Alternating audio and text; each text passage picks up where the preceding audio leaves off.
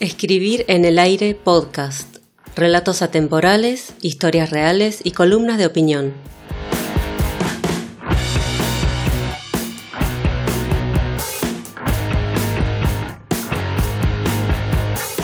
Siete de la mañana, viernes. Es temprano todavía. Dejo que suene la próxima alarma y la siguiente hasta que a la cuarta decido levantarme. En la pantalla del celular veo un mensaje de mi compañía de telefonía móvil. Renova tu equipo viejo con estas ofertas, solo por hoy. Hacé clic más abajo para enterarte. Bla, bla, bla. Nada más molesto que empezar el día con la orden de comprar algo que no necesito. ¿Quiénes son ellos para decirme si mi celular es viejo y si tengo que cambiarlo? Pongo la radio y mientras preparo el mate para desayunar, se escucha a la locutora indignada con la gente que juega los videojuegos. En su pobre justificación, dice que los hombres se la pasan jugando en vez de preferir tener sexo, y las personas se vuelven más estúpidas. Desde que tengo memoria, escucho dictámenes de cómo debería ser el mundo.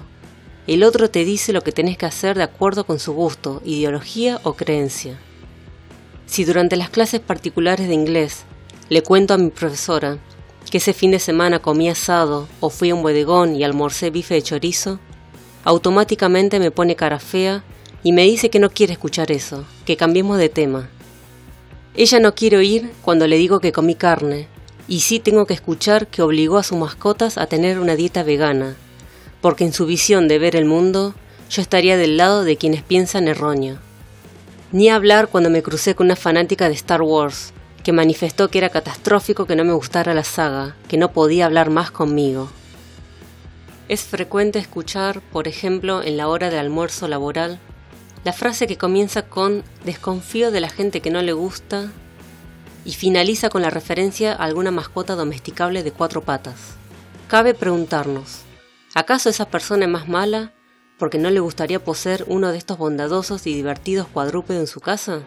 Tal vez pueda tener alergia a estos bellos animalitos o simplemente no le guste que pierdan pelos por todos lados. Respecto a la comida, es un deporte cuando se trata de imponer el gusto sobre el otro. Nada más irritante que te digan qué comer o te aprueben o desaprueben tu alimentación cuando nadie pidió tu opinión, salvo que seas mi nutricionista y al que voy por voluntad propia. Así podría seguir enumerando ejemplos cotidianos, esos que señalan que vivimos en una grieta permanente, más sabiendo que existe el sesgo ideológico, el que te hace ser más rígido con algunas cuestiones o más blando con otras. Están los que afirman que los perros son mejor compañía que los gatos porque son más fieles, o a la inversa, que los gatos son mejores porque son independientes y te preocupas menos, que la pizza de Italia es más rica que la de Argentina, que el verano es más lindo que el invierno, que el alfajor de dulce leche es más rico que el de fruta o membrillo, que tenés que ser viejo para escuchar tango. Shh, que no te escuche Rodrigo de la Sarna y el Yotibenco. Y la lista es infinita. Macristas versus kirchneristas. Boca versus River. Pañuelo verde versus pañuelo celeste. Uso optativo del lenguaje inclusivo.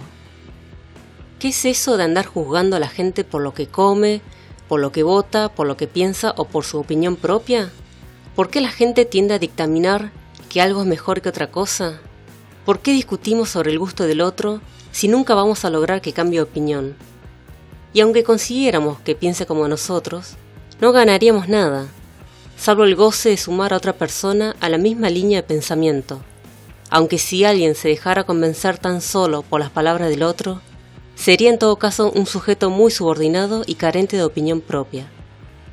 Todos, en mayor o menor medida, volcamos nuestro gusto, ideología o creencia cuando estamos conversando con otras personas. Y de ahí que en algún momento intentemos convencer al otro de que nuestro mundo es mejor. Por supuesto que no está mal manifestar las creencias personales, pero imponer no es comunicar. Y así como tenemos libertad de sostener nuestras ideas y aceptar las de otros individuos, también existe un límite en tolerar lo que dice el otro, porque si no recaeríamos nuevamente en regímenes totalitarios o imposiciones realmente mucho más trágicas que el solo hecho de que a alguien le guste las películas de Marvel o prefiera las de Scorsese. Ya es de noche, Con mi pareja cocinamos algo para cenar y mientras apagamos los celulares, los medios y las redes sociales, ponemos algún capítulo de Curb Your Enthusiasm, la última serie de Larry David, co-creador de Seinfeld. Sin realizar un análisis exhaustivo, lo que expone esta sitcom o comedia de situación es exceso de sinceridad. Es el hecho de decir todo lo que pensamos sin ningún tipo de filtro. La comedia de Larry David es afilada, o lo que se dice hoy en día, políticamente incorrecta. Es ironizar sobre lo que impone la sociedad y lo que se supone que nos corresponde hacer o decir según el estándar de un buen ciudadano. Todo esto desde un punto de vista cómico, exagerado e incómodo. En la vida real no podemos decir todo lo que pensamos. O sí. Y por eso es que me gusta tanto esta serie tanto que no entiendo cómo hay gente que todavía no la vio.